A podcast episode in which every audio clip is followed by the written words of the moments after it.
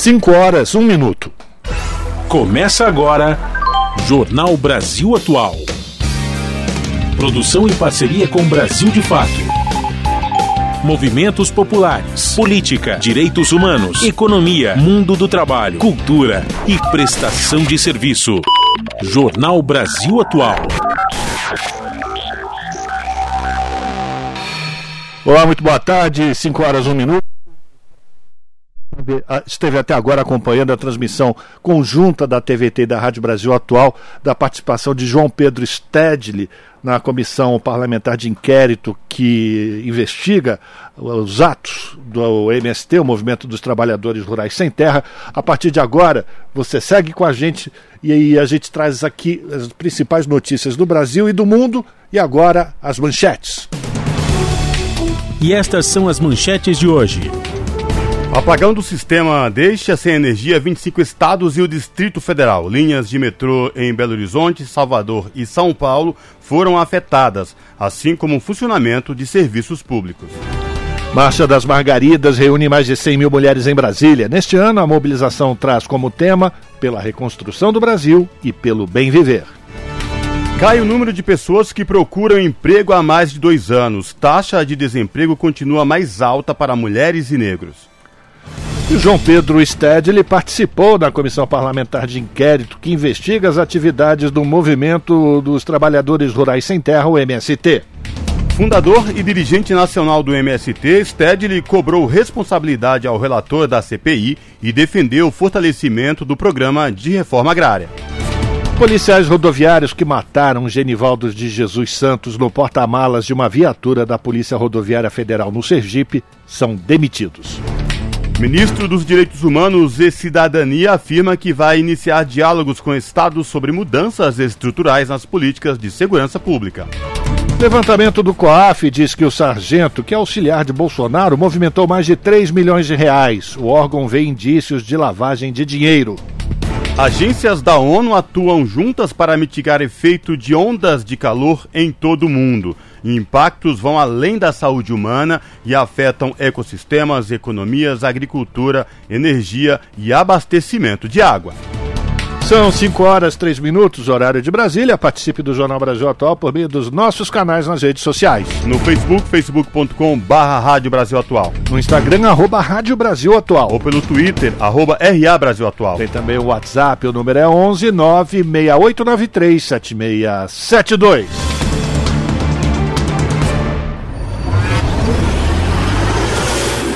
Jornal Brasil Atual, uma parceria com Brasil de Fato. Na Rádio Brasil Atual, tempo e temperatura. A tarde desta terça-feira, aqui na capital paulista, é de tempo parcialmente nublado. Os termômetros marcam 22 graus neste momento. Para hoje não tem previsão de chuva aqui na capital paulista. O período da noite e da madrugada vai ser de tempo nublado e a temperatura fica na casa dos 16 graus na madrugada. Em Santo André, São Bernardo do Campo e São Caetano do Sul, a tarde desta terça-feira é de tempo predominantemente fechado. Neste momento, os termômetros marcam 20 graus. O ventinho tá mais gelado e o tempo continua assim durante a noite e a madrugada. Céu mais nublado, ventinho gelado, mas sem previsão de chuva. A temperatura fica na casa dos 16 graus na madrugada. A tarde desta terça-feira, na região de Mogi das Cruzes, é de tempo nublado. A temperatura neste momento é de 21 graus. Sem previsão de chuva para hoje. Os períodos da noite e madrugada continuam com o tempo nublado e a temperatura cai, atingindo os 15 graus. E em Sorocaba, a tarde desta terça-feira também é de tempo parcialmente nublado. Os termômetros marcam 26 graus neste momento. E a sensação térmica é de 24 graus. Não tem previsão de chuva para hoje em Sorocaba. A madrugada continua com tempo parcialmente nublado e a temperatura fica na casa dos 17 graus. Olha só, no finalzinho do jornal eu volto para falar como fica o tempo nesta quarta-feira. Na Rádio Brasil Atual, está na hora de dar o serviço. São 5 horas e 6 minutos, trânsito aqui na cidade de São Paulo, final da tarde de terça-feira. A CET, a Companhia de Engenharia de Tráfego, diz que no momento são 383 quilômetros de ruas e avenidas monitoradas com trânsito congestionado aqui na capital. A Zona Oeste apresenta o pior resultado, com 109 quilômetros de lentidão, seguida pela Zona Sul, com 101, Zona Leste 70, Zona Norte 60 e, por fim, a região central 43 quilômetros com trânsito congestionado. É sempre bom lembrar para o motorista que possui carros com finais placas 3 e 4 que até às 8 da noite estão proibidos de circular no centro expandido da cidade de São Paulo em função do rodízio de veículos aqui na capital. Vamos saber como é que está a situação do transporte público sobre trilhos com Cosmo Silva. Boa tarde, Cosmo. Boa tarde, Rafael Garcia e ouvintes do Jornal da Rádio Brasil Atual, 5 horas e 6, 7 minutos. Olha só, Rafael, por conta do problema que teve hoje do apagão, é, algumas linhas do metrô ainda estão com alguma dificuldade aqui em, no estado de São Paulo. A gente vai informar mais sobre essa questão do apagão de energia hoje cedo em todo o Brasil.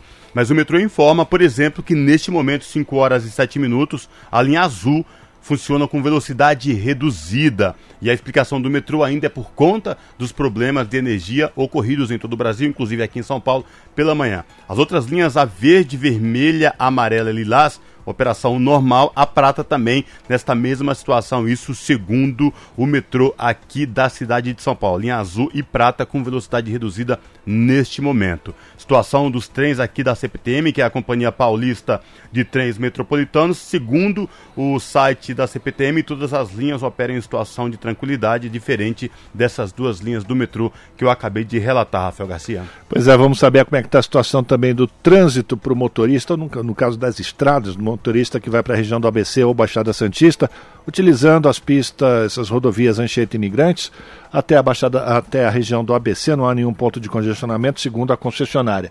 Mas se o destino final do motorista é a Baixada Santista, prepare-se, porque baixou a neblina no Alto da Serra e a Polícia Rodoviária Estadual colocou em prática a Operação Comboio. A Operação Comboio está em vigor e ela começa nas praças de pedágio da Anchieta e da Imigrantes. O trânsito, enfim, o tráfego permanece lento na Anchieta, do quilômetro 31 ao 40, por conta dessa operação comboio, e também na Imigrantes, no sentido litoral, do 32 ao 47, também pela operação comboio.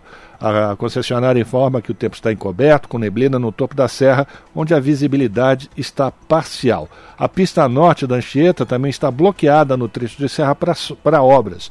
Uh, o sistema Anchieta Imigrante está em opera... Imigrantes está em operação 5x3. Eh, para descida, o motorista pode utilizar a pista sul da Anchieta ou a pista sul da rodovia dos imigrantes. Já a subida da Serra é realizada apenas pela pista norte da Imigrantes. Eba, olha o groove. Aqui é Pedro Luiz, ouvintes da Rádio Brasil Atual.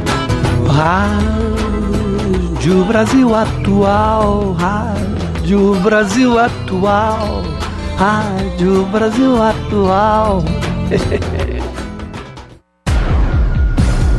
Jornal Brasil Atual. Uma parceria com Brasil de Fato. São 5 horas e 9 minutos.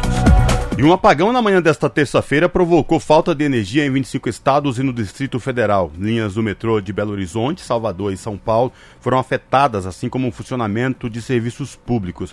Em Salvador, Teresina e Belém, os semáforos foram ficaram desligados.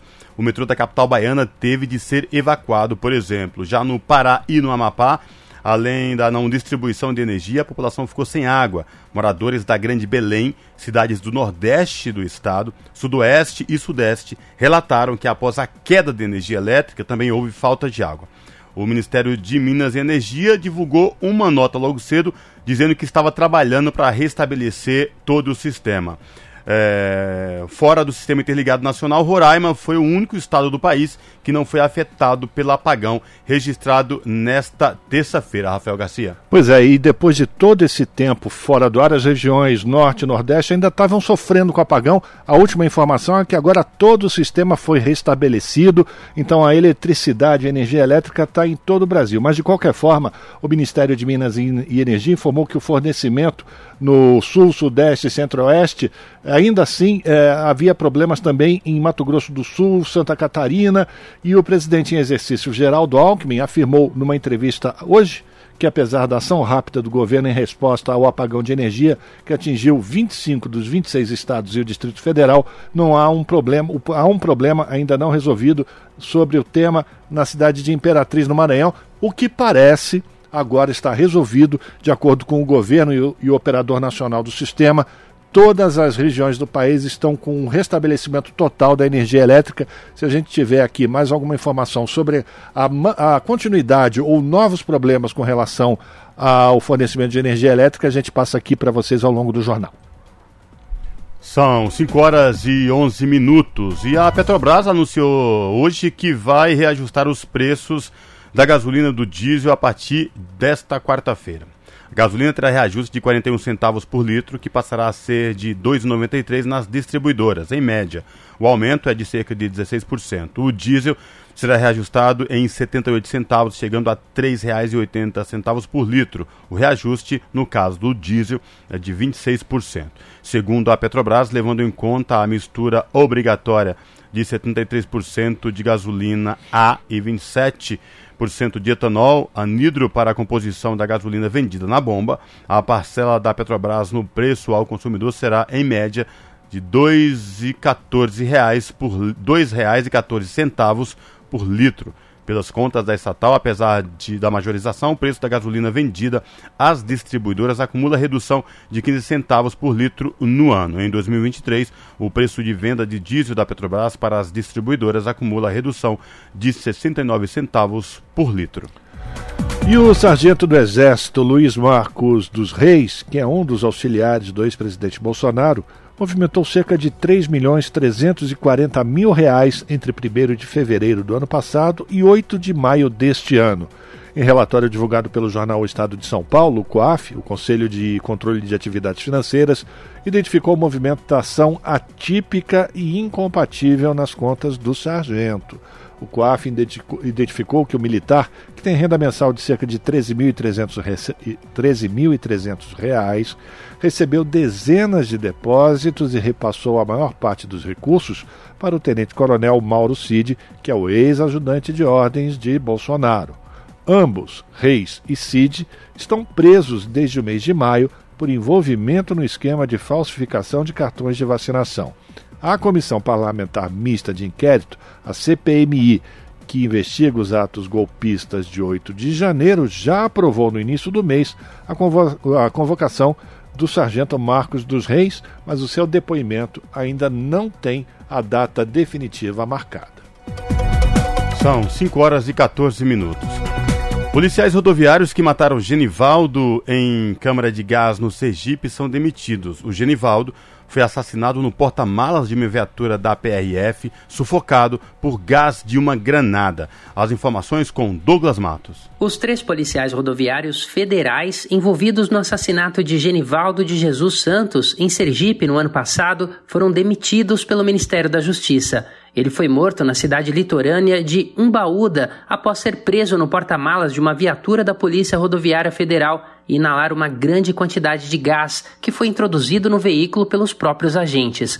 A decisão de demitir William Noia, Kleber Freitas e Paulo Rodolfo foi anunciada pelo ministro da Justiça Flávio Dino nesta segunda-feira.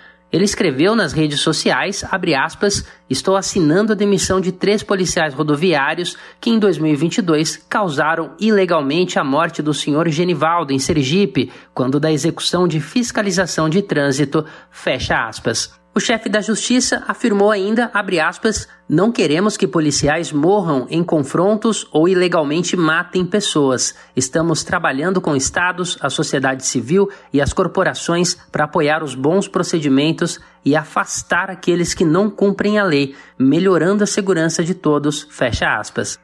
Genivaldo foi morto em 25 de maio do ano passado numa abordagem de trânsito, que, segundo a corporação, teria ocorrido porque a vítima conduzia uma moto sem capacete. Na época, a Polícia Rodoviária Federal alegou que o homem resistiu de forma ativa à ação dos policiais e que, por conta da agressividade de Genivaldo, foram usados instrumentos de menor potencial ofensivo para conduzi-lo à delegacia. No entanto, vídeos gravados e divulgados pela população local mostram que Santos foi imobilizado por três agentes, colocado dentro do porta-mala e sufocado até a morte. Um dos policiais segura a porta do veículo sobre as pernas do homem e pressiona para garantir que ele não escaparia. De São Paulo, da Rádio Brasil de Fato, com reportagem de Nara Lacerda. Locução: Douglas Matos. São 5 horas 16 minutos. E a Marcha das Margaridas reúne mais de 100 mil mulheres em Brasília. Neste ano, a mobilização tem o tema pela reconstrução do Brasil e pelo bem viver. Quem traz as informações é o repórter Renato Ribeiro. Mais de 100 mil mulheres devem participar da sétima Marcha das Margaridas, que acontece nesta terça e quarta-feira em Brasília. Com o tema Pela Reconstrução do Brasil e pelo Bem Viver, o encontro reúne mulheres do campo, da floresta e da cidade. A abertura oficial será às 5 da tarde desta terça-feira no pavilhão do Parque da Cidade e contará com a presença de convidados e autoridades como o vice-presidente da República Geraldo Alckmin e ministros e ministras do governo mas as atividades já acontecem pela manhã, com plenárias, oficinas e painéis temáticos, além de uma mostra com artesanato e produtos da agricultura familiar. Além disso, uma sessão solene homenageia as margaridas no Senado Federal. De modo geral, o encontro vai abordar temas em vários eixos políticos, como democracia, participação política, combate à violência, clima, meio ambiente, saúde, trabalho e educação. Nesta quarta-feira, ocorre a tradicional Marcha das Margaridas a partir das 7 horas da manhã. As margaridas vão caminhar 6 quilômetros pela esplanada dos ministérios até chegar ao Congresso Nacional para o ato de encerramento, que vai contar com a presença do presidente Lula. O trânsito na cidade contará com esquema especial. A esplanada dos ministérios estará fechada a partir das 11h45 da noite desta terça-feira. Na quarta, desde cedo, a área central da cidade terá pontos de bloqueio. A Marcha das Margaridas é realizada desde o ano 2000, sempre no mês de agosto. É uma homenagem à líder sindical Margarida Alves, que foi assassinada há 40 anos em Alagoa Grande, na Paraíba. Da Rádio Nacional, em Brasília, Renato Ribeiro. São 5 horas e 18 minutos. Por que Margarida Alves não foge da luta? História de coragem da líder sindical está presente em reivindicações contemporâneas de mulheres em todo o Brasil. Legado histórico segue em marcha há 40 anos e quem traz as informações é Daniel Lamir. Olha Brasília está florida, Da luta ela nunca fugiu por isso, Margarida Alves permanece em Vozes, Coragem e Esperança. Um exemplo são as edições da Marcha das Margaridas realizadas desde o ano de 2000 em Brasília. Juntas, elas cobram direitos das mulheres do campo, da cidade, das florestas e das águas. Nós que vem sempre suando seja na marcha ou qualquer outro momento do dia a dia. A repentista Maria da Soledade de Alagoa Grande, na Paraíba, cita a presença constante de Margarida Alves na luta por direitos. Ela conviveu e manteve amizade com Margarida Alves. A sensação é que nós não estamos sozinhos. A gente sente a presença dela. A gente sente a força dela unida nas nossas forças para que a gente possa ir adiante e reivindicar nossos direitos. Em Alagoa Grande, Brasília ou qualquer outro lugar, o nome de Margarida Alves segue em marcha flutuando entre tempos e vidas. Há também líder sindical Roselita Vitor, hoje vive no mesmo território de atuação de Margarida, em décadas atrás. Conhecida como Rose, a conterrânea destaca uma das frases emblemáticas de Margarida Alves. No dia 1 de maio de 1983, ela disse que preferia morrer na luta do que morrer de fome. Quando Margarida expressa que é melhor morrer na luta do que morrer de fome, ela traz isso na certeza de que ela não era uma mulher só né? E que se chegasse o ponto de que ela pudesse dar a vida, inclusive, por essa luta de enfrentamento à desigualdade, outras mulheres estar, ia estar ali tocando, né? E eu acho que essa é a certeza que a gente tem nas lutas de hoje. Margarida brotou no Brejo Paraibano, no sítio Jacu, em Alagoa Nova. Ainda criança, teve que deixar a área rural e viver na periferia da cidade. De ancestralidade indígena e negra, ela lutou contra a fome e outras opressões nos trabalhos em canaviais. Em plena ditadura militar, a líder sindical não se intimidou com latifundiários e governantes de extrema direita da região uma ala da sociedade que não queria ouvir em temas como carteira de trabalho, jornada de oito horas, décimo terceiro salário, descanso semanal, férias e licença maternidade. Manuel Antônio de Oliveira, conhecido como Seu Nequinho, recorda a situação de trabalhadores e trabalhadoras de canaviais no início dos anos 80 na região. Ele é assentado da reforma agrária no Engenho Geraldo desde 1984 e há alguns anos atua como sindicalista em Alagoa Nova. Naquela época, nos anos 81, por aí assim, os canavieiros da Paraíba não tinham nenhum direito trabalhista naquela época descobriu-se naquela época que a lei trabalhista, a consolidação da lei do trabalho, tinha chegado até o Pernambuco, Alagoas, aquele tempo todo, e a Paraíba não tinha. A agricultora e professora Maria de Lourdes Souza, conhecida como Dona Quinca, lembra que a falta de direitos resultava em condições desumanas para trabalhadores e trabalhadoras. Os trabalhadores ganhavam muito pouco, Outro dia eu disse em outra reunião, na minha, no sindicato de Alagoa Nova, a gente perguntava se o dinheiro dava para o povo comer. Durante a semana tinha gente, os trabalhadores diziam não, ou a comida só dá até a quarta-feira. Margarida Alves coordenava uma comissão para mobilizar e cobrar que os direitos fossem cumpridos. Além de reuniões entre lideranças, existia um trabalho de porta em porta com a educação e comunicação popular mas o cenário era complexo e exigia estudos e estratégias para mudar a realidade, como recorda seu Nequinho. Como é que os agricultores, como é que os canavieiros, aliás, comiam do que ganhava, minguadamente, e como era que nós ia conseguir fazer greve, paradeiro. A comissão, que era formada por representantes de sindicatos e igrejas, decidiu mobilizar recursos para alimentar trabalhadores e trabalhadoras durante a paralisação das atividades, por outro lado, as pessoas da comissão recebiam ameaças constantemente. Nesse contexto, matadores de aluguel a mando de latifundiários tiraram a vida de Margarida Alves em 12 de agosto de 1983. Rose expressa o sentimento de manter a luta de Margarida Alves através dos versos escritos pelo cantor e compositor Zé Vicente. Não faz muito tempo, seu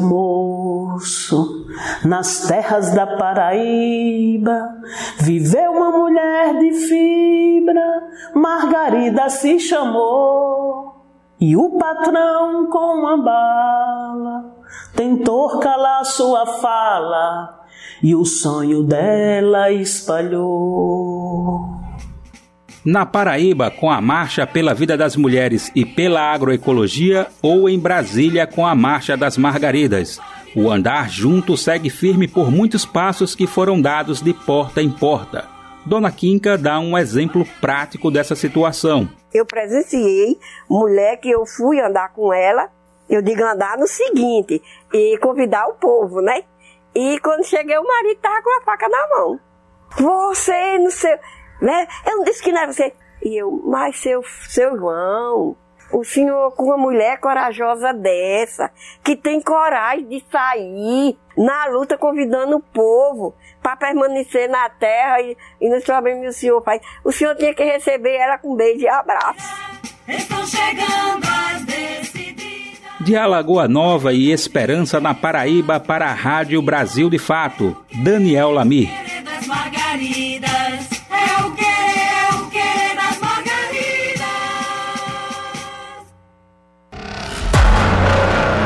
Você está ouvindo? Jornal Brasil Atual. Uma parceria com Brasil de Fato. Agora são 5 horas e 25 minutos. O ministro dos Direitos Humanos e Cidadania, Silvio Almeida, no Rio de Janeiro, disse que vai iniciar diálogos com estados sobre mudanças estruturais nas políticas de segurança pública, isso após a sequência de mortes de crianças e adolescentes em operações policiais no estado que aconteceram nas últimas semanas. Quem vai atualizar as informações é a repórter Fabiana Sampaio. Segundo o ministro, a discussão também precisa ser feita em conjunto com a sociedade.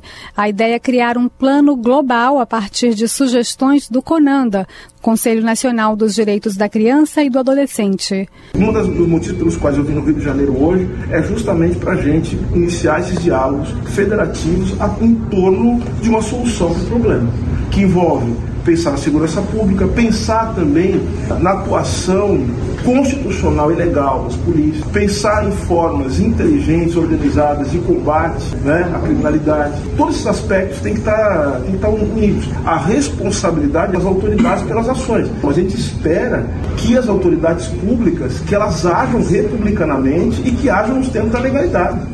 O ministro defendeu o uso de câmeras corporais por agentes de segurança para a proteção também dos próprios policiais e a investigação de todos os casos de letalidade. Nós não queremos ver a mãe de criança chorando, mas nós também não queremos ver a mãe de policiais chorando. Direitos humanos, quando a gente fala, é para as crianças, mas direitos humanos é também para os policiais. A sociedade brasileira não pode naturalizar, não pode se acostumar com assassinato, com morte, não pode pedir a morte das pessoas, esse tempo já passou. Nós temos que valorizar a vida. A gente não pode achar que uma criança é assassinada e a nossa vida segue normalmente. Quando uma criança de 5 anos assassinada e 13 anos assassinada, não pode, a vida não está normal, não pode seguir normalmente. Silvio Almeida esteve na cidade do Rio de Janeiro também para o lançamento da Operação Inverno Acolhedor, com ações voltadas para pessoas em situação de rua. Serão investidos 5 milhões de reais nas capitais das regiões Sul e Sudeste, onde o frio é mais intenso nessa época. Além da distribuição de itens de proteção térmica para a população, o programa prevê orientação sobre cuidados com a saúde e o funcionamento da rede de serviços especializados para atender esse público. A iniciativa será executada por meio de convênios com apoio dos municípios, movimentos sociais e entidades da sociedade civil e já foi lançada em Curitiba em julho e no último dia 11 em Porto Alegre. Da Rádio Nacional no Rio de Janeiro, Fabiana Sampaio. São 5 horas e 28 minutos. O Senado aprova a inclusão de disciplinas de direitos humanos e combate à discriminação em cursos de formação de policiais e vigilantes. Senadores avaliam que o conteúdo obrigatório poderá evitar ações truculentas contra cidadãos. Da Rádio Senado, quem traz os detalhes é Érica Christian. De autoria do senador Fabiano Contarato, do PT do Espírito Santo, o projeto, aprovado pelo plenário do Senado, torna obrigatória a inclusão de conteúdos relacionados a direitos humanos nos cursos de formação de agentes de segurança em geral, inclusive naqueles relacionados à promoção de carreira. Pela proposta, policiais federais, rodoviários federais, civis, militares e penais, bombeiros, agentes de trânsito, guardas municipais e profissionais de segurança privada terão aulas sobre o combate ao racismo, à xenofobia, à violência de gênero e as demais formas de discriminação e preconceito, entre elas por orientação sexual, intolerância religiosa e contra pessoas com deficiência. O projeto prevê que o comando de cada uma das instituições de segurança pública defina a matriz curricular e a carga horária do conteúdo de direitos humanos. No caso dos vigilantes, caberá ao Ministério da Justiça ou, mediante convênio com estados ou Distrito Federal, definir as disciplinas dos cursos de formação desses profissionais. Fabiano Contarato acredita na mudança de comportamento dos policiais com essa formação contínua. O policial ele tem que ser visto como o primeiro garantidor de direitos e não como violador de direitos.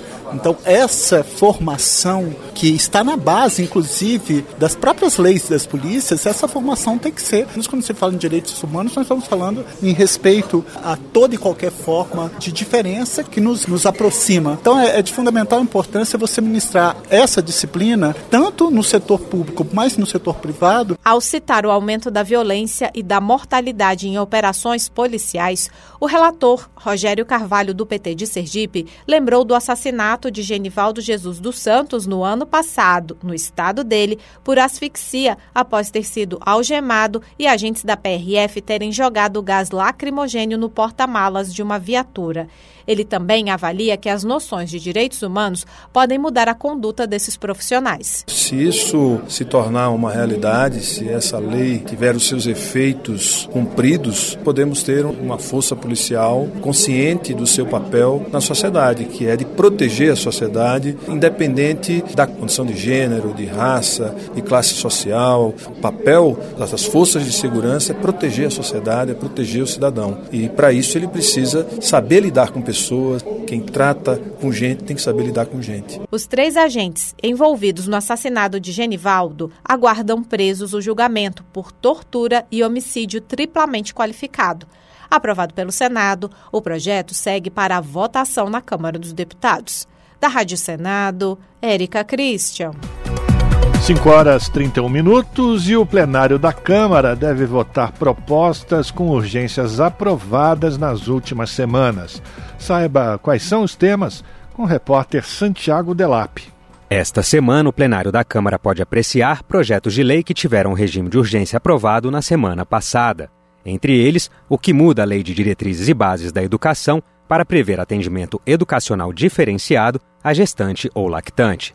A deputada Talíria Petrone, do PSOL do Rio de Janeiro, vê na proposta uma garantia ao cumprimento dos direitos não apenas das mães, como também das crianças. Muitas vezes as mulheres gestantes e que amamentam têm que decidir se elas vão ser mães e amamentar, ou se vão ser estudantes, ou se vamos ser parlamentares. E esse PL é fundamental, porque garante a estudante o direito de exercer tanto o seu processo de amamentar, e que é direito do seu bebê também, como também garantir o seu direito a uma gestação segura, sem perder o seu processo de ensino-aprendizagem. Entre os projetos que tiveram pedido de urgência aprovado na semana passada e podem ir a voto estão o que muda o Estatuto da Advocacia para permitir sustentação oral do advogado no agravo regimento do recurso especial, o que altera o Estatuto da Pessoa com Deficiência para tutelar os interesses de pessoas com sequelas de queimaduras e o que determina a destinação de recursos públicos recuperados em acordo de leniência para obras de infraestrutura em escolas públicas ou para compra de veículos de transporte escolar. Essa proposta levantou o debate sobre se os recursos recuperados em acordo de leniência em outras áreas deveriam ir para a educação como pontuou o deputado Luciano Alves, do PSD do Paraná. Ele falou que não concorda de ser destinado o acordo de leniência diretamente para as escolas se o dinheiro foi roubado da saúde. E o povo vai ficar no prejuízo? Então que tem que ser para a saúde. Só que nós podemos mudar o texto ainda. Agora é apenas a urgência. A deputada Érica Cocai, do PT do Distrito Federal, esclareceu que o texto da proposta prevê que apenas parte dos recursos recuperados em razão de acordos de leniência irá para a educação. A política que foi prejudicada por o ato em desvio ilícito que originou o acordo de leniência, ela receberá uma parte dos recursos que foram adquiridos a partir das multas e do acordo de leniência. E a outra parte será destinada para a educação, porque nós temos as políticas públicas enganchadas umas nas outras. Outro projeto de lei que já está pronto para ir à votação em plenário é o que cria a Política Nacional de Trabalho Digno e Cidadania para a população em situação de rua. A proposta visa a qualificação, autonomia e inclusão dessas pessoas, como explica a autora da proposta, deputada Érica Hilton, do PSOL de São Paulo. Este sim é um projeto que visa o respeito, a empatia, a inclusão e a autonomia dos nossos irmãos vivendo em situação de rua, que muitas vezes são tratados pela perspectiva do ódio, do estigma, do preconceito, quando são famílias, crianças, idosos, mulheres, mães que perderam seus empregos, que perderam as oportunidades, que vivem nas ruas e que precisam de um olhar responsável, empático e de qualidade. Uma série de projetos voltados à área de Educação também tiveram regime de urgência aprovado e, com isso, já podem ir à análise do plenário. São eles o que institui um programa de aulas complementares para alunos do último ano do ensino médio de escolas públicas estaduais, o que inclui a oferta da disciplina de língua espanhola no ensino fundamental a partir do sexto ano de maneira opcional, o que cria política para educação especial e inclusiva, o que concede autonomia para comunidades indígenas, quilombolas e do campo nomearem os prédios de escolas localizadas em seus territórios de acordo com sua história e tradições, e o que estabelece um conjunto de regras mínimas de transparência pública e controle social em matéria educacional, como explica a líder do Partido Novo, deputada Adriana Ventura, de São Paulo. Existe a lei de acesso à informação, existe, mas a gente precisa tornar transparente toda a parte de formulação, gestão e execução de política pública na área de educação, porque na legislação vigente tem poucas disposições expressas sobre esse tema. Então, é um projeto muito meritório, porque a gente começa a ter a possibilidade de discutir a abertura, filas nas escolas, escolas escolas, avaliação das escolas, que escola funciona, que escola não funciona, porque nós tivemos esse debate muito prejudicado. Lembrando que na pauta do plenário constam ainda algumas medidas provisórias que perdem a validade agora em agosto. A mais urgente é a MP que aumenta em 9% a remuneração de servidores e empregados públicos do Poder Executivo Federal, vencendo dia 25 de agosto. Dois dias depois, caduca a MP que altera a tabela do imposto de renda de pessoa física, tornando isento o cidadão que recebe até R$ 2.112 por mês e passando a taxar aplicações financeiras no exterior feitas por brasileiros residindo no Brasil. Da Rádio Câmara de Brasília, Santiago Delape. São 5 horas e 36 minutos. Os senadores podem analisar esta semana uma proposta de emenda à Constituição que garante ao eleitor acesso gratuito ao serviço de transporte no dia da eleição. Também está na pauta da semana o texto que cria o marco legal para a indústria de jogos eletrônicos e para os jogos de fantasia. Da Rádio Senado, quem traz os detalhes é Pedro Pincer. Os senadores podem analisar esta semana uma proposta de emenda à Constituição que garante serviço de transporte gratuito no dia da eleição. O objetivo é garantir o direito do voto ao cidadão que mora fora do seu domicílio eleitoral ou que tenha dificuldade para custear o transporte. A gratuidade valerá para os transportes rodoviários coletivos urbanos, semi-urbanos, intermunicipais e interestaduais e aquaviários. O benefício será válido para os dois turnos. Para o relator na Comissão de Constituição e Justiça, senador Jorge Cajuru, do PSB de Goiás, a proposta fortalece a soberania popular. Considerando que para muitos cidadãos brasileiros o custo financeiro para votar termina por afetar o seu apertado orçamento familiar. E a gratuidade, ora proposta, fará com que esses cidadãos votem sem atropelos, contribuindo para ampliar a legitimidade das eleições e dos mandatários eleitos. Também está na pauta do plenário desta semana a criação do marco legal para a indústria de jogos eletrônicos e para os jogos de fantasia ou esports, que terão as mesmas regras de tributação dos equipamentos de informática, o que pode reduzir os impostos incidentes sobre eles. O relator na Comissão de Assuntos Econômicos, senador Irajá, do PSD do Tocantins, destacou a importância do projeto para o desenvolvimento do setor. O novo marco legal dará um importante passo na direção de criar condições necessárias para o desenvolvimento da indústria de jogos eletrônicos e fantasy game. Também estão na pauta do plenário a reserva de recursos orçamentários da União para calamidades públicas, a criação da Política Nacional de Estímulo ao Empreendedorismo do Jovem do Campo e a concessão de auxílio ao aluguel para mulheres vítimas de violência doméstica. Da Rádio Senado, Pedro Pincer. Você está ouvindo? Jornal Brasil Atual. Uma parceria com Brasil de Fato. 5 horas 39 minutos. E a ONU busca especialistas globais para atuarem em inteligência artificial. O limite para a recepção de propostas é o dia 31 de agosto. E os candidatos devem participar em novo conselho, fazer apreciações, sugestões e exposições para promover a governança internacional sobre inteligência artifici artificial. Da ONU News em Nova York, as informações com Felipe de Carvalho.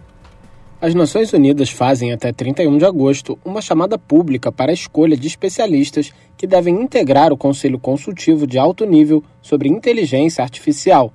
Até o final de 2023, os membros da iniciativa devem realizar análises e recomendações para a governança internacional da inteligência artificial, além de expor opções existentes nessa área ao secretário-geral da ONU, Antônio Guterres.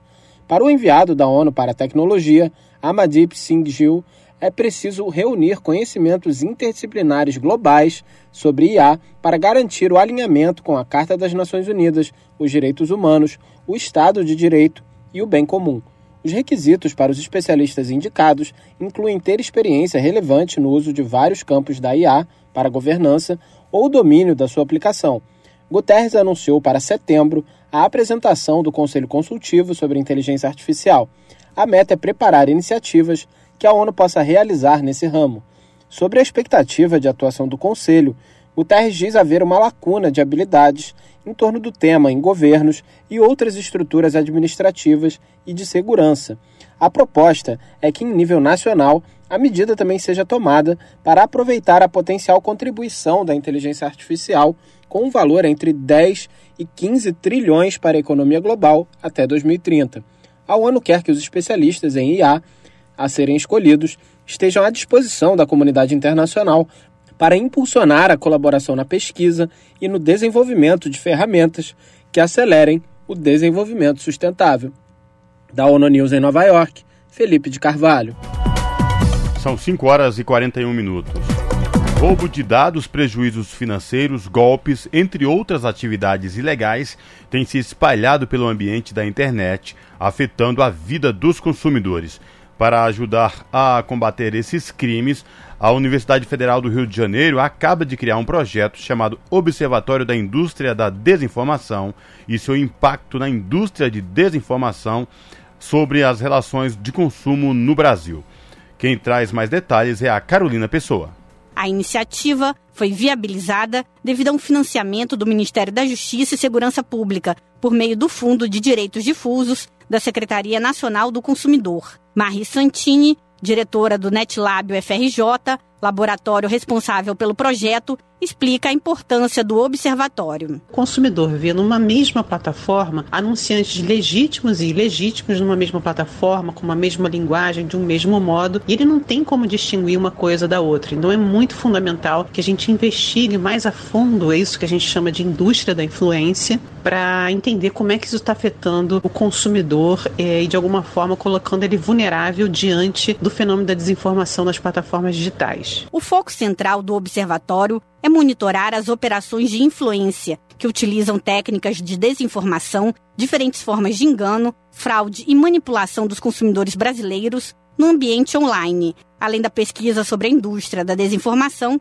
o projeto também tem como objetivos criar um banco de dados com contas e páginas falsas ou fraudulentas em que os anunciantes causem prejuízos aos consumidores e propor indicadores de transparência das plataformas digitais, da Rádio Nacional no Rio de Janeiro, Carolina Pessoa. São 5 horas 43 minutos. Recursos do PAC, o Programa de Aceleramento do Crescimento para a Saúde, somam 31 bilhões de reais. Os valores são para atenção primária, especializada em telesaúde, e quem traz as informações é o repórter Gésio Passos. O novo PAC, Programa de Aceleração do Crescimento, vai destinar para a área de saúde quase 31 bilhões de reais para os próximos anos. Nesta segunda, a ministra da Saúde, Nízia Trindade, detalhou como vai ser aplicado todo esse dinheiro. Os recursos serão para atenção primária, atenção especializada, telesaúde, preparação para emergências sanitárias e para o complexo econômico industrial da saúde. A ministra destaca que só com recursos é possível avançar no fortalecimento do SUS. Quero aqui destacar que são ações que vão se integrar, é, mas que sem esses investimentos nós não temos como avançar. São investimentos fundamentais e são investimentos que traduzem uma estratégia, que é, em poucas palavras, o fortalecimento efetivo do SUS nos tempos que nós vivemos, num país que não só é desigual, mas é muito diferente de velho diverso e que precisa de soluções adequadas a cada uma das suas regiões. Uma das metas é construir 3 mil unidades básicas de saúde em municípios mais pobres e de saúde indígena, além de retomar obras para outros 600 postos. Mais 360 unidades móveis de saúde bucal devem ser entregues. São mais de 7 bilhões de reais para esse atendimento primário.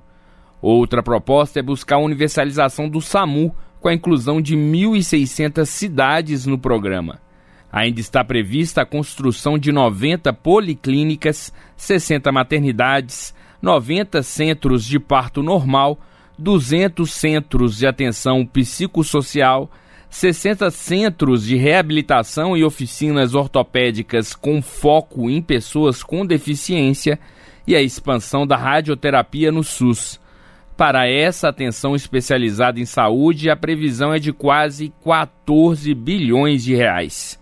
Para Nízia Trindade, a atenção primária e a atenção especializada são os pilares do atendimento à população. Esses dois pilares juntos têm a ver com o objetivo de expansão da cobertura do SUS, é, chegando mesmo a uma universalização de alguns serviços, como é o caso do SAMU. Então, esses dois pilares, a atenção primária e a atenção especializada, eles reforçam a visão de uma linha integral de cuidado das pessoas, o centro é o cuidado, e ao mesmo tempo eles falam da expansão do Sistema Único de Saúde. Para o complexo industrial da saúde, o investimento é de quase 9 bilhões de reais para fortalecer a cadeia de produção de imunobiológicos, fármacos e equipamentos, para o investimento no complexo da Fiocruz e no parque da empresa pública de hemoderivados, a Hemobras. Outro destaque do PAC para a saúde é o investimento de 272 milhões de reais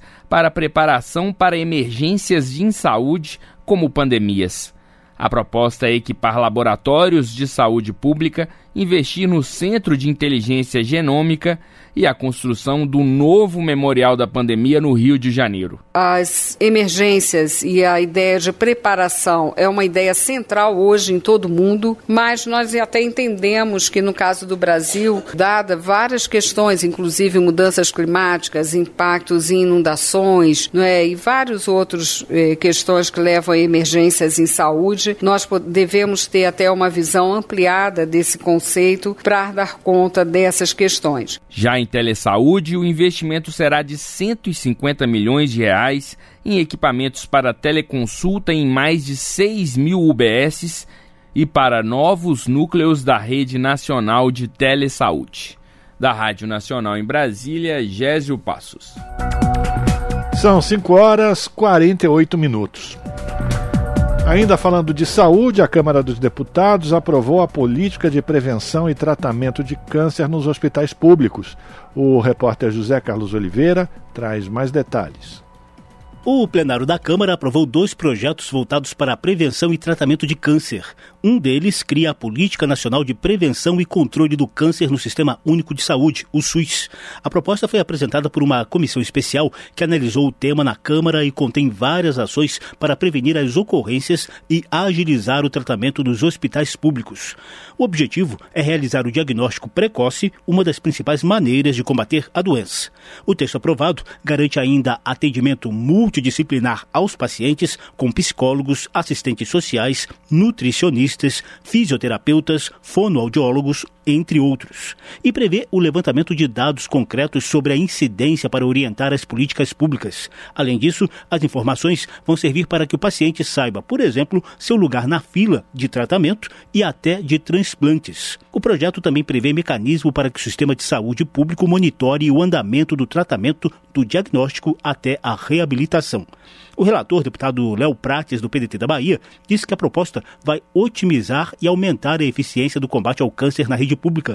Ele também deu o testemunho pessoal sobre a incidência da doença. Que eu sofro com cada brasileiro, com cada brasileira, com cada baiano, que sabe a dificuldade que é conseguir muitas vezes um medicamento que é tão importante para fazer o tratamento que tem um parente acometido com a segunda maior causa de morte nesse país. Mesmo quem tem plano de saúde nesse país, é muito difícil o acesso a diversos tipos de tratamento do câncer. E eu estou há um ano e quatro meses na luta e esse projeto tem um rosto muito familiar para mim, o do meu sobrinho que tem leucemia. O deputado Wellington Prado, do Solidariedade de Minas Gerais, que presidiu a comissão especial que elaborou a proposta, resumiu a importância de uma política voltada para a prevenção e tratamento do câncer no SUS. A Política Nacional do Câncer fala de diagnóstico, de prevenção, de tratamento, de a, reabilitação que é tanto importante, a nutrição especializada, fala de amor, fala de salvar vidas e que o câncer seja tratado no nosso país como uma doença emergencial. Né? E o câncer é uma das doenças doenças que mais mata crianças e jovens até 19 anos no nosso país. O plenário aprovou ainda o projeto que cria a campanha Março Borgonha, com o objetivo de realizar ações de prevenção e conscientização sobre a importância do diagnóstico precoce do mieloma múltiplo, um tipo de câncer sanguíneo como a leucemia e o linfoma.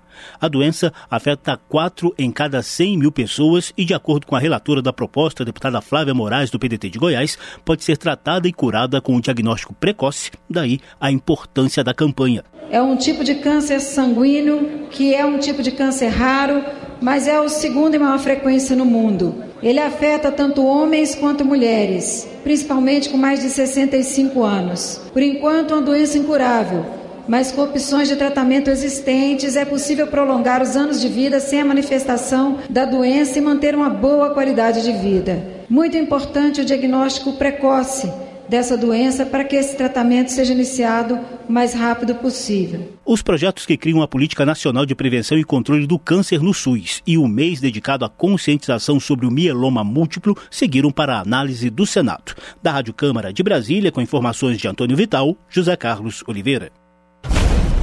Você está ouvindo? Jornal Brasil Atual, uma parceria com Brasil de Fato.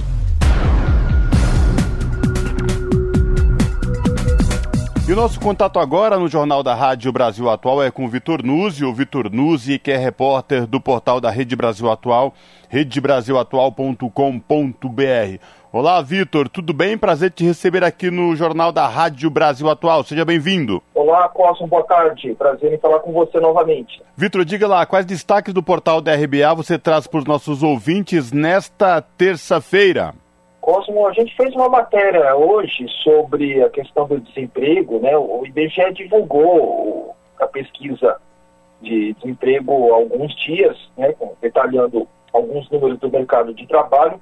E hoje é, divulgou umas informações mais específicas né, sobre, sobre o mercado. Né? E, por exemplo, teve uma boa notícia, que é o, o número de pessoas que procuram emprego, né, por, assim, por período de, de procura, diminuiu a, aquelas pessoas que procuram há mais tempo, ou seja, dois anos ou mais procurando emprego, né, o, o, esse número diminuiu é, bastante de um ano para cá. Caiu em torno de um terço, quase um terço de é, pessoas a menos procurando emprego nesse período. Né? É, quer dizer, ainda tem bastante gente, né? São, são 2 milhões de pessoas que, que procuram emprego há mais de dois anos, mas esse número caiu bastante em relação ao ano ao, ao mesmo período do ano passado, né, o segundo trimestre do ano passado nós tínhamos é, quase 3 milhões de pessoas nessa situação, procurando emprego há mais de dois anos, e agora nós temos aproximadamente 2 milhões de pessoas que, tão, que estão nessa situação. Ainda bastante, claro, mas uh, pelo menos houve uma, uma queda bastante expressiva né, de um ano para cá.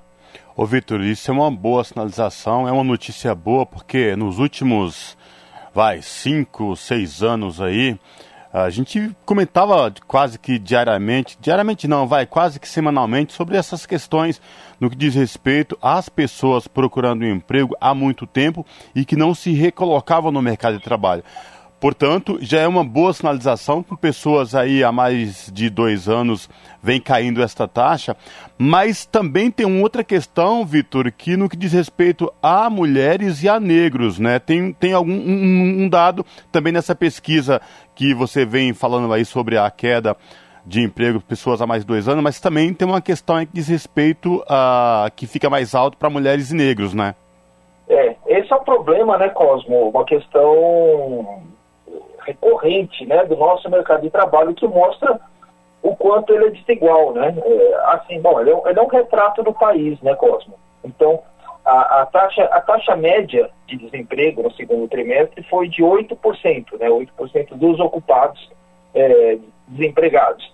E, mas ela cai é, quando a, entre os homens, de 8 ela vai para 6,9 e sobe no caso das mulheres, de 8 vai para 9,6.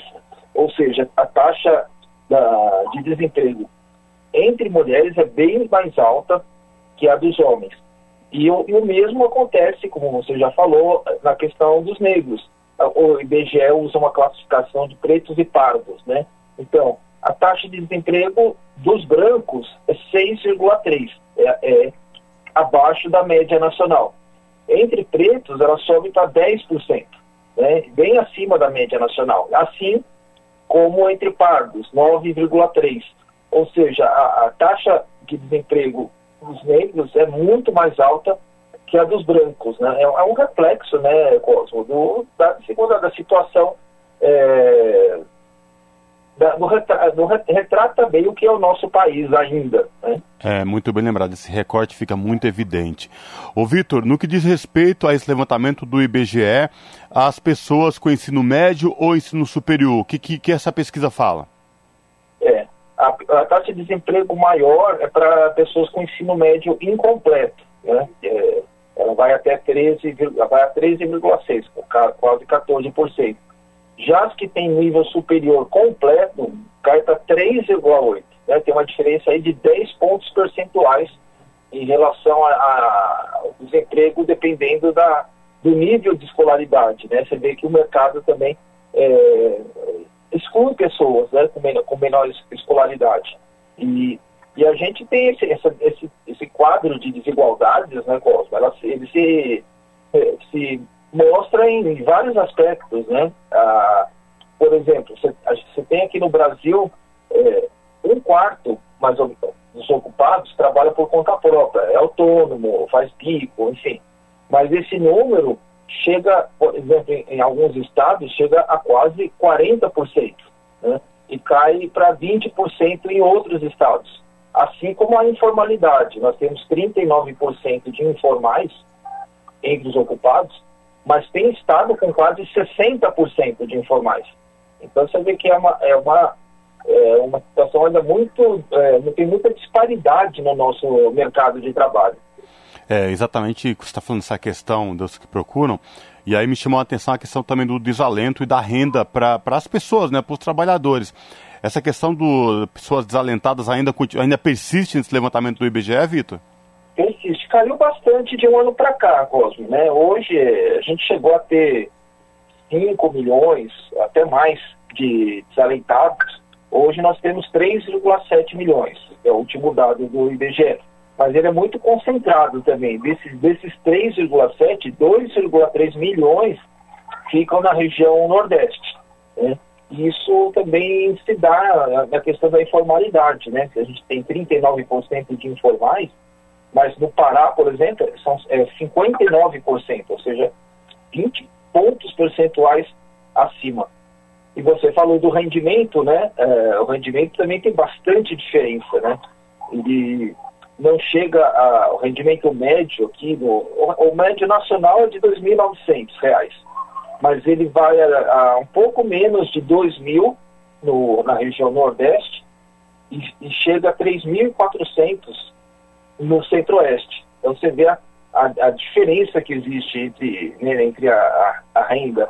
Né? É mais um dado que mostra né, o quanto o Brasil ainda é um país uh, muito desigual, desigual, com muita disparidade, muitas diferenças sociais, em que pese né, os dados do mercado de trabalho deste ano, de 2023, estarem melhores em termos de, de criação de emprego, em termos de, de de renda também, mas ainda é, é, é muito diferente de uma região para outra, de um, de grupos, de um grupo social para outro. é, bem um retrato do país, desse país continente chamado Brasil que nós vivemos. Vitor, obrigado por falar com a gente mais uma vez aqui no Jornal da Rádio Brasil Atual. Eu reforço o convite para os nossos ouvintes acessarem o portal da Rede Brasil Atual, redebrasilatual.com.br e conferir na íntegra essa reportagem aí do Vitor Nuzzi. Vitor, obrigado, viu? Até a próxima. Abraço. Um abraço, Cosmo. Até a próxima. Um abraço para você e para os ouvintes. Falamos aqui com o Vitor Nuzzi no jornal Brasil Atual. Pontualmente, 18 horas. Rádio Brasil Atual. Para sugestões e comentários, entre em contato conosco por e-mail redação@jornalbrasilatual.com.br ou WhatsApp DDD 11 96893 7672. Acompanhe a nossa programação também pelo site redebrasilatual.com.br.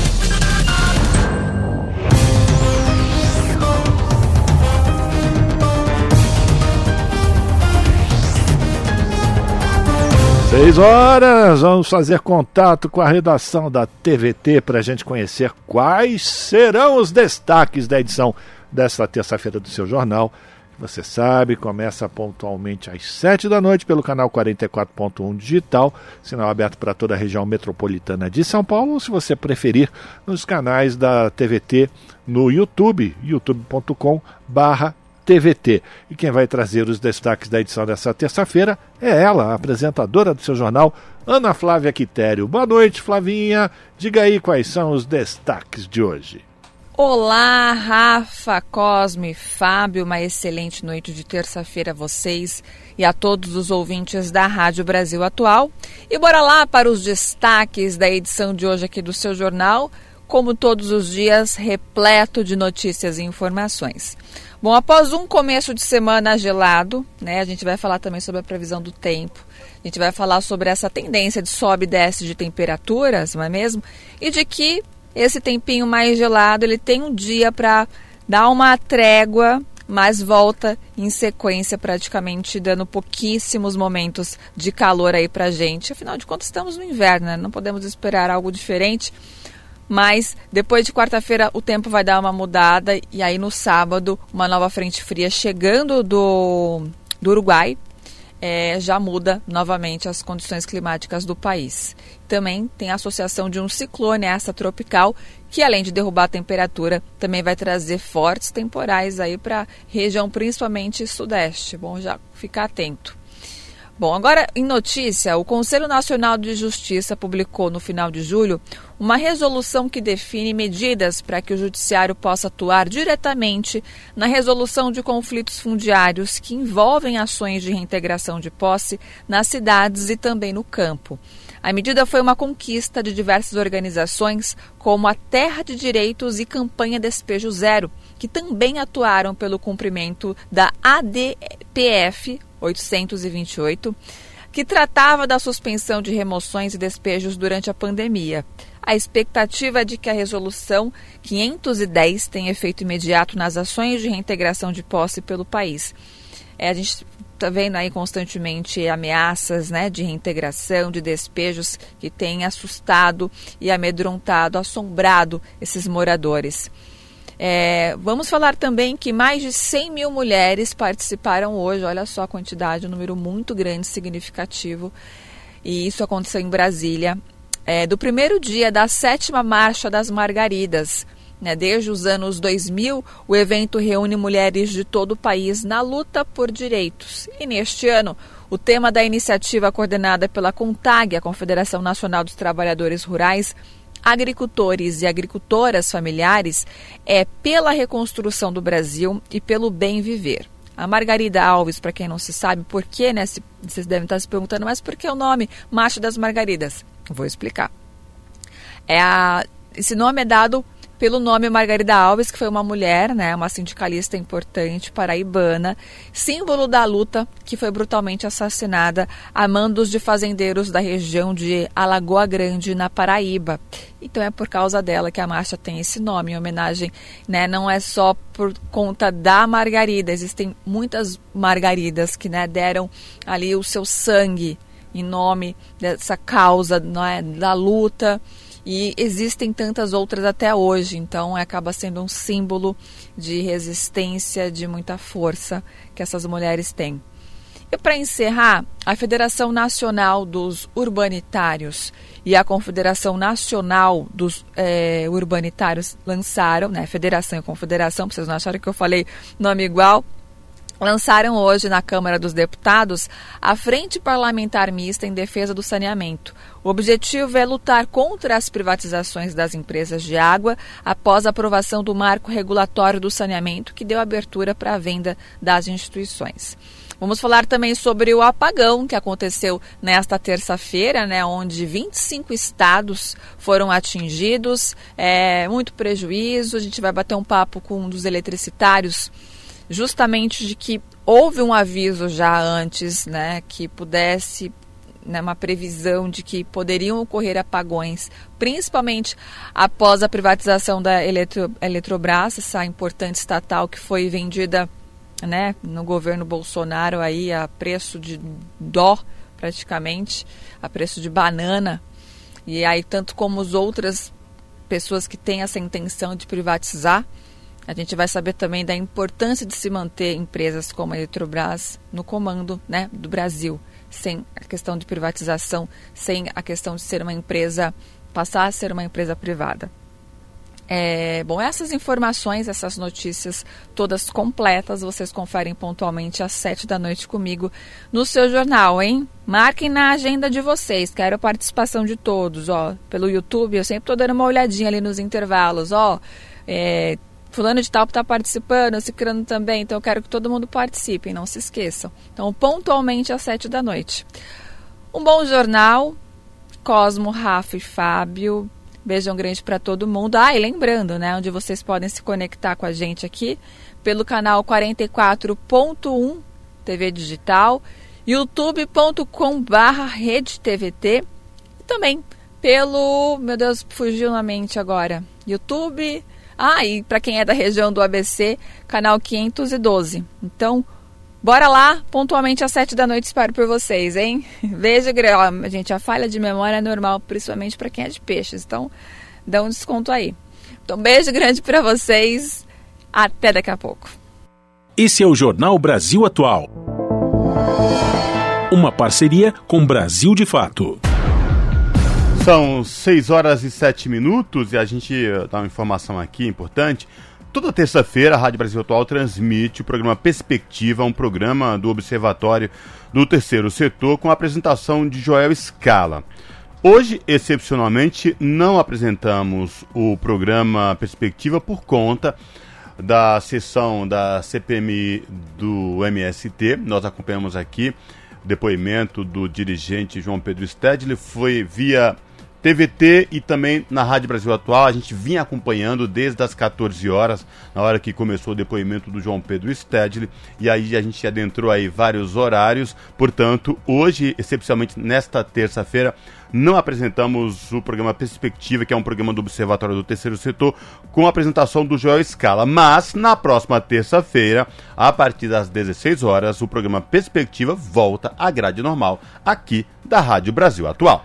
Pois é, Cosme ouvintes, como a Ana Flávia avisou, o seu jornal vai continuar acompanhando o depoimento do João Pedro Stedley, que continua acontecendo lá na Comissão Parlamentar de Inquérito da Câmara dos Deputados.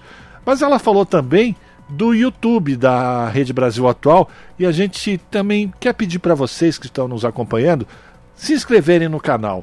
Entrem lá no youtube.com rede TVT e se inscreva na, na, no canal da TVT para a gente alcançar um milhão de inscritos. Isso vai ajudar muito a gente a chegar mais longe, a levar mais informação para quem precisa, informação sempre com esse viés da defesa dos direitos humanos, informação que são úteis principalmente para o trabalhador e para a trabalhadora brasileira. Então vai lá Rede TVT no YouTube. Inscreva-se, ative o sininho para você receber todas as notificações e a gente chegar a um milhão de inscritos em pouco tempo. Estamos contando com vocês. São 6 horas e 9 minutos. A Comissão de Educação debateu a meta do Plano Nacional de Educação 2014-2024 que trata da qualidade da educação básica. Os participantes disseram que a meta não foi cumprida e defenderam que o novo PNE leva em conta políticas baseadas na igualdade de oportunidade entre estudantes. Da Rádio Senado, quem traz os detalhes é Bianca Mingotti. A Comissão de Educação e Cultura promoveu uma audiência para discutir a meta 7 do Plano Nacional de Educação 2014 a 2024, que trata da qualidade da educação básica brasileira. Os participantes analisaram que a meta não foi atingida no país e apontaram caminhos para um novo PNE. Segundo os especialistas, é necessário elaborar políticas baseadas na igualdade de oportunidade entre estudantes, em especial, levar em conta a oferta de educação para pessoas com deficiência, comunidades indígenas, quilombolas e populações do campo. Zara Figueiredo, representante do Ministério da Educação, MEC, que atua na Secretaria de Educação Continuada, Alfabetização de Jovens e Adultos e Diversidade e Inclusão, afirmou que sem equidade na oferta de educação não dá para falar em qualidade de ensino.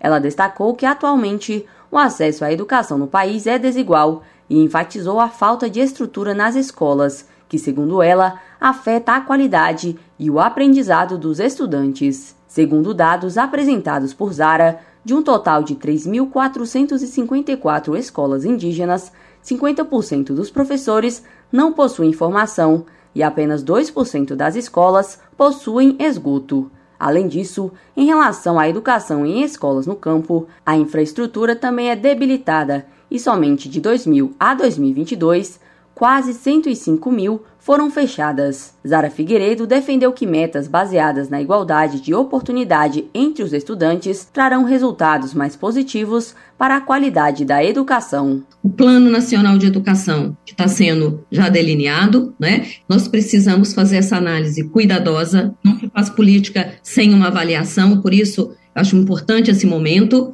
aprender com os equívocos que nós cometemos no último PNE com esses grupos e ter metas claras de equidade para todos esses grupos. Porque se nós tivermos metas claras de equidade para todos esses grupos, nós podemos ajudar os territórios na operacionalização dessas metas em cada território, em cada escola. Adriana Baitendor superintendente de políticas educacionais do Conselho Nacional de Secretários de Educação, CONSED, também apontou a equidade como essencial na implementação de políticas específicas para as diferentes realidades dos estudantes pelo Brasil. Para Adriana, na projeção de um novo plano, também é preciso haver financiamentos diferenciados para cada grupo e pensar políticas a partir das individualidades dos estudantes. Para que a gente tenha condições de financiamento diferenciado para essas realidades diferentes que nós temos no Brasil, uma política voltada para pensar a aprendizagem a partir desses grupos, né? E aí, quando eu falo, por exemplo, de pessoas com deficiência, eu estou falando de pensar isso a partir das suas individualidades. Já o presidente da União Nacional dos Dirigentes Municipais de Educação, Undime, Alessio Costa Lima, também defendeu o respeito às individualidades de cada estudante. Ele afirmou que os recursos públicos sozinhos não garantem a qualidade do ensino e o alcance aos bons índices educacionais eu tenho que considerar as diversidades e as características individuais de cada pessoa. Eu não posso querer que as crianças elas aprendam no mesmo ritmo de desenvolvimento, que as crianças tenham o mesmo nível de desempenho, mas nós precisamos respeitar as individualidades, né? Isso é fundamental.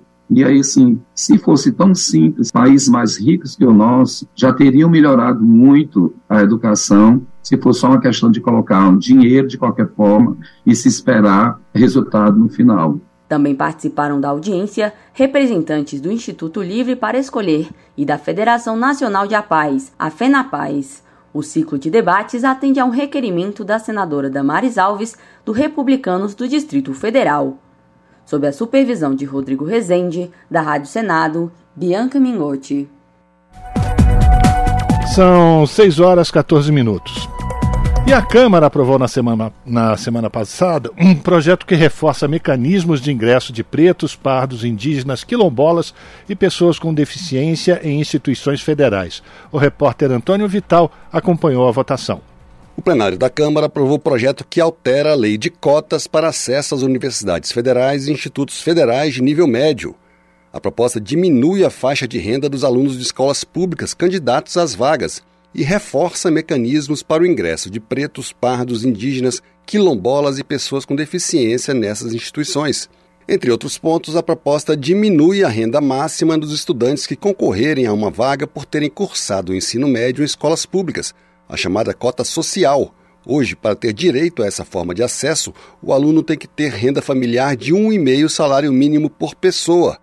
O projeto limita essa renda a um salário mínimo.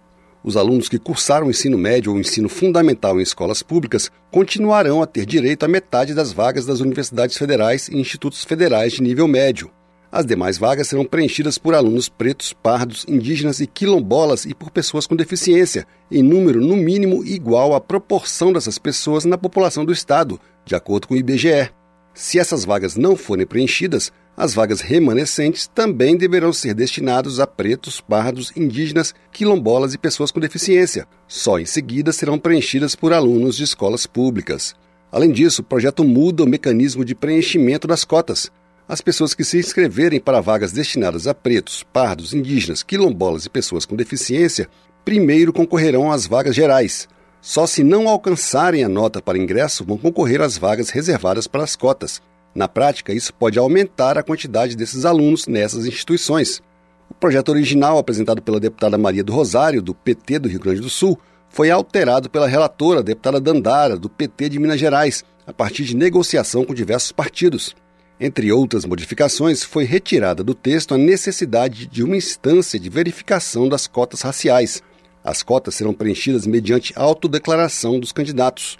A deputada Dandara apontou a importância da aprovação da proposta. Trata-se de medida para assegurar a participação da população negra, dos estudantes de baixa renda, da escola pública, das pessoas com deficiência em igualdade de oportunidades na vida econômica, social, política e cultural do nosso país. O projeto foi criticado por deputados da oposição, para Marcel Van Hatten, do Novo do Rio Grande do Sul, as cotas não resolvem o problema da desigualdade no ingresso das instituições federais. O deputado Hélio Lopes, do PL do Rio de Janeiro, disse que as cotas raciais dividem o país ele pediu prioridade para as cotas sociais. Já o deputado Orlando Silva, do PCdoB de São Paulo, defendeu a prioridade das cotas raciais sobre as cotas sociais, destinadas a alunos carentes de escolas públicas. Um país que teve 500 anos de idade, 400, quatro séculos de escravidão, ancorada na escravidão veio a desigualdade econômica, social. Veio o povo preto que ficou na periferia, com seus direitos negados. E não me venha com cota social apenas, porque se for apenas social, é o pretinho e a pretinha que vão ficar no final da fila. É esse o Brasil real. O projeto também dá aos alunos cotistas em situação de vulnerabilidade social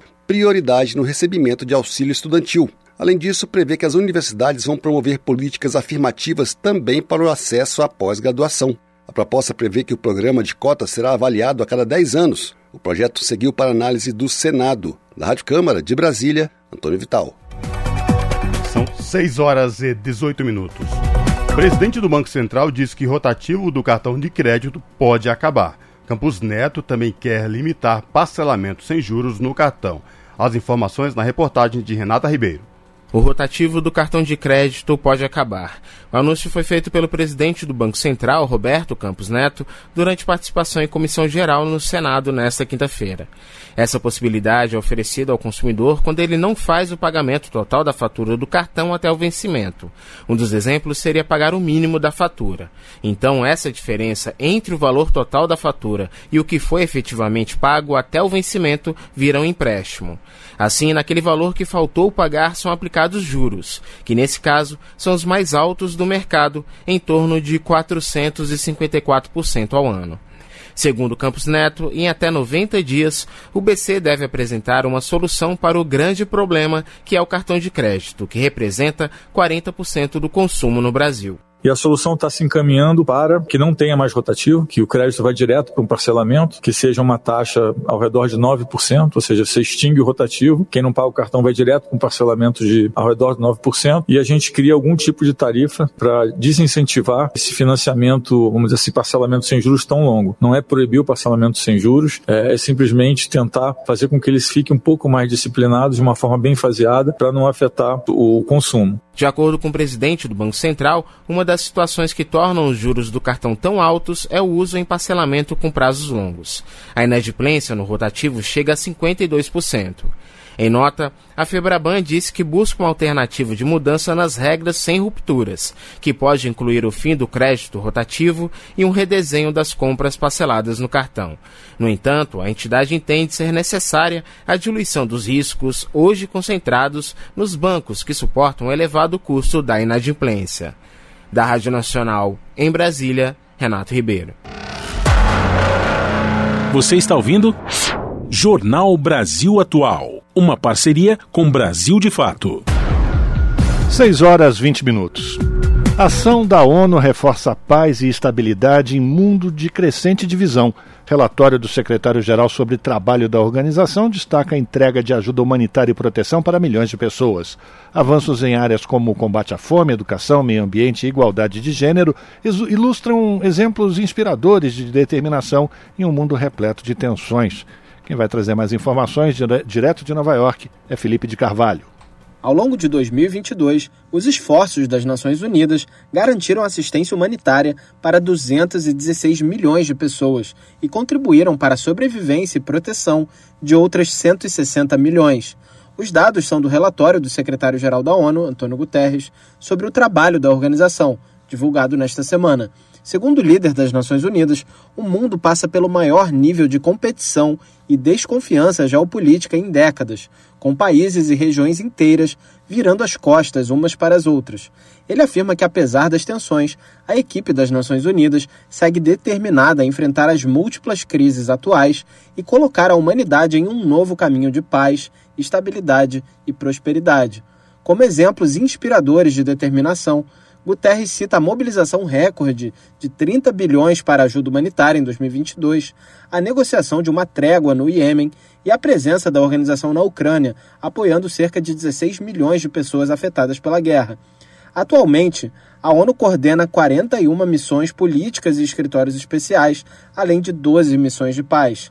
No combate à fome, o destaque foi a iniciativa do Mar Negro, que possibilitou até junho deste ano a exportação de 32 milhões de toneladas de grãos e outros itens da Ucrânia para países afetados por insegurança alimentar e para conter a alta de preços de alimentos ao redor do mundo. A iniciativa também garantiu acesso desimpedido ao mercado internacional para produtos alimentares e fertilizantes russos. Em seu relatório, Guterres informou também que mais de 400 milhões de pessoas obtiveram acesso à internet no ano passado, elevando o total de pessoas conectadas no ambiente digital para 5,3 bilhões. A ONU contribuiu com o aumento da conectividade e com apoio a programas para escolas e comunidades rurais. Esse avanço é considerado importante para o acesso à educação, serviços públicos e ferramentas digitais que contribuam com o desenvolvimento e a prosperidade. Em relação à educação, uma das prioridades da ONU é usar o potencial da tecnologia para gerar mais inclusão para meninas. Em relação ao meio ambiente, alguns pontos de destaque são o consenso sobre a criação de um fundo para reparar perdas e danos causadas pela mudança climática. Outro destaque sobre a questão é o início das negociações de um acordo legalmente vinculante para acabar com a poluição por plásticos e o reconhecimento do direito humano a um ambiente limpo, saudável e sustentável. Entre as conquistas recentes, a ONU inclui a aprovação do Quadro Global da Biodiversidade, com ações e metas ambiciosas para reduzir a perda da biodiversidade e a adoção histórica do Tratado do Alto Mar, para proteger a vida marinha que se encontra além das jurisdições nacionais. Em relação à igualdade de gênero, o secretário-geral da ONU lembra que mais de um quarto dos países está longe ou muito longe de alcançar as metas de 2030. O relatório aponta que as Nações Unidas ajudaram a desenvolver mais de 30 leis nacionais e locais em seis regiões do mundo. A meta é abordar a violência contra a mulher, estimular o empoderamento econômico e a participação política feminina. Da ONU News em Nova York, Felipe de Carvalho. São 6 horas e 24 minutos. Refugiados afegãos estão acampados no aeroporto de Guarulhos. No grupo, há 20 famílias com 32 crianças à espera de abrigo. As informações na reportagem de Eliane Ribeiro. Mais 100 afegãos estão acampados no aeroporto de Guarulhos, em São Paulo, à espera de abrigo. Os refugiados chegaram ao Brasil ao longo da última semana com visto de acolhida humanitária. No grupo, há 20 famílias, com 32 crianças, segundo o coletivo Frente Afegã. Essas famílias estão acampadas em frente ao posto avançado de atendimento humanizado ao migrante no mezanino do aeroporto. A concessionária Gru Airport não informou que tipo de estrutura está sendo oferecida para os refugiados, como acesso a banheiros e chuveiros, por exemplo, e disse que o acolhimento está sendo feito pela Prefeitura de Guarulhos. Em nota, a prefeitura diz que não é responsável por essa acolhida e que está trabalhando de forma emergencial, garantindo a alimentação com café da manhã, almoço e jantar. A prefeitura também diz que as 177 vagas para acolhimento de imigrantes no município estão ocupadas e que não há previsão de quando vão estar disponíveis. O aeroporto de Guarulhos é o único no país que recebe voos do Afeganistão. Em fevereiro desse ano, a prefeitura solicitou ao governo federal o reconhecimento do município como região de fronteira. A demanda está com o Ministério de Portos e Aeroportos. Nós entramos em contato com a pasta, mas até o fechamento não houve retorno. No final de junho, outro grupo de 128 afegãos que também estava acampado no aeroporto de Guarulhos foi transferido para Praia Grande, no litoral de São Paulo. Eles foram abrigados na colônia de férias do Sindicato dos Químicos na cidade. Segundo a assessoria de imprensa do sindicato, aos poucos eles estão sendo transferidos para outros abrigos sob orientação do Ministério da Justiça. Em setembro de 2021, o governo brasileiro publicou uma portaria que concede visto temporário aos afegãos, em razão da crise instalada no país desde que o Talibã voltou ao poder. E por isso, desde 2022, o aeroporto de Guarulhos vem recebendo com frequência refugiados que ficam acampados nos corredores do terminal. Segundo a Acnur, a agência da ONU para refugiados, entre janeiro de 2022 e julho desse ano, o aeroporto já tinha recebido 3.545 afegãos. Da Rádio Nacional em São Paulo, Eliane Gonçalves. 6 horas e 26 minutos e a temporada de furacões no Oceano Atlântico deve ser acima do normal. Quem traz mais informações é Mayra Lopes, direto de Nova York. A Organização Meteorológica Mundial alertou que a temporada de furacões deve apresentar atividade acima do normal neste ano. A entidade divulgou dados da Administração Oceânica e Atmosférica Nacional, uma divisão do Serviço Nacional de Meteorologia dos Estados Unidos. De acordo com os cientistas, a temporada de furacões no Atlântico Norte de 2023, em andamento, subiu de um nível de atividade quase normal para acima do normal eles aumentaram a probabilidade de uma temporada de furacões acima do normal no Atlântico para 60%. Em maio, a previsão era de 30%. Os meteorologistas acreditam que os principais fatores climáticos que devem influenciar a atividade de furacões no Atlântico em 2023 são o El Ninho e as temperaturas recordes da superfície do mar. O meteorologista-chefe da temporada de furacões da Administração Oceânica e Atmosférica Nacional, Matthew Rosecrans, alertou que, com a atualização, pede que todos se preparem para a temporada que continua. Até 30 de novembro, a entidade prevê entre 14 e 21 tempestades, com ventos de 39 milhas por hora ou mais. Entre elas, 6 a 11 podem se tornar furacões. Desses, até 5 podem se tornar grandes furacões, com ventos de pelo menos 111 milhas por hora. Da ONU News em Nova York, Mayra Lopes. Na Rádio Brasil Atual, tempo e temperatura. Aqui na região da capital paulista, quarta-feira será de tempo parcialmente nublado, de sol entre nuvens. A temperatura aumenta mais comparada com a terça-feira. E olha, não tem previsão de chuva, com temperatura máxima de 26 graus e mínima de 16 graus. Nas regiões de Santo André, São Bernardo do Campo e São Caetano do Sul, a quarta-feira também será de tempo parcialmente nublado, sol entre nuvens e temperatura um pouco mais alta com máxima de 25 graus na região do ABC Paulista e mínima de 16 graus. Em Mogi das Cruzes, a quarta-feira será de temperatura mais alta comparada com a terça-feira. O tempo fica parcialmente nublado, o sol aparece entre muitas nuvens e não, não tem previsão de chuva, com máxima de 26 graus e mínima de 15 graus. E em Sorocaba, olha, gente, mesma coisa. A quarta-feira será de tempo parcialmente nublado, de sol entre nuvens e não tem previsão de chuva. A máxima será de 27 graus e a mínima de 16 graus. Larissa Borer, Rádio Brasil Atual. Muito bem, a gente termina aqui mais uma edição do Jornal Brasil Atual, que teve trabalhos técnicos de Fábio Balbini, na apresentação Cosmo Silva e eu, Rafael Garcia. Você fica agora com o papo com o Zé Trajano, às sete da noite tem o seu jornal e nós voltamos amanhã a partir das cinco da tarde com mais uma edição do Jornal Brasil Atual. A todas e todos que nos acompanharam, um ótimo final de quarta-feira, de terça-feira e a gente tem um novo encontro amanhã a partir das cinco da tarde, quarta-feira. Até lá!